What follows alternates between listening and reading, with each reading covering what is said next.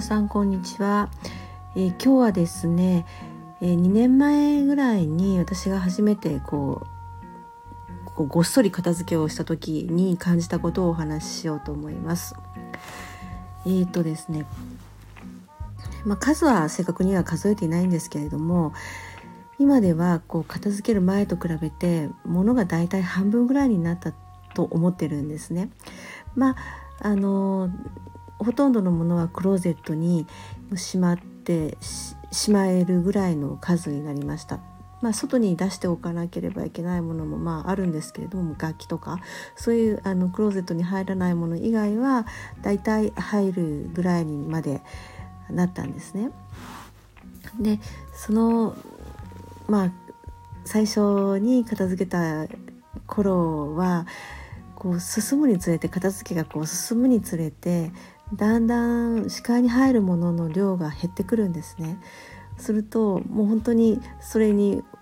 伴って居心地のいい部屋になってくるのがだんだんこうひしひしと分かってくるんですよね部屋にいるだけですごく気分がいいんですよねでこう周りを見渡してこう広くなった床ですとか何もない壁とかそういうのを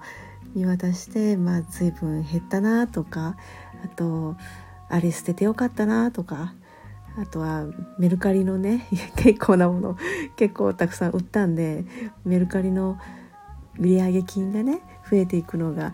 嬉しいなと思ってたりしたんですよ。もう本当に捨ててよかったなとか減らしてよかったなとか思ってたんですけどねでもふとこうよくよく考えてみるとねこういう手放したものたちって全て私が働いてもらったお金で買ったものなんですよね。それをふと気がつきまして。まあねあの結構きつい仕事職場だったんですけれどもね。もう始発で出勤して終電で帰ってくるようなこともありましたし。あとねあの自分のね ミスではないのにねお客さんに謝ったりね理不尽なクレームをつける受けることもあったりねなんかそういうの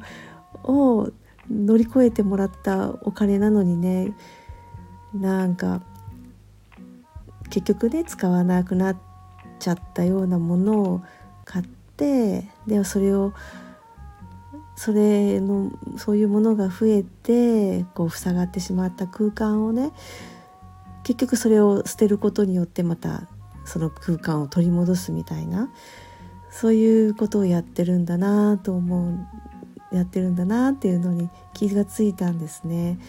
これ私が捨てちゃったのは全部私のお金なんだと思ってで結構がっくりそこで来たんですけどねただまあそういう処分したもの一つ一つにもね、まあ、ちゃんと思い出があるしでそういう思い出はね残っていますしね楽しかった思い出とかそのもの自体はもういらなくなってはしまったんだけれどもそういう思い出はね残っていますからまるっきり無駄になったわけではないですしね、まあ、そのそういうものがあった時はすごく充実した楽しい時間を過ごせてたわけだし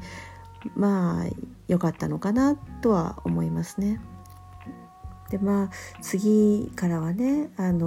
物を買う時にはちゃんと本当に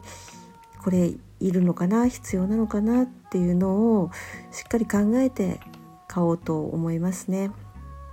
ということで、えー、今日は、えー、手放したものは実は私が稼いだお金だったんですよというお話でした。では今日もありがとうございました。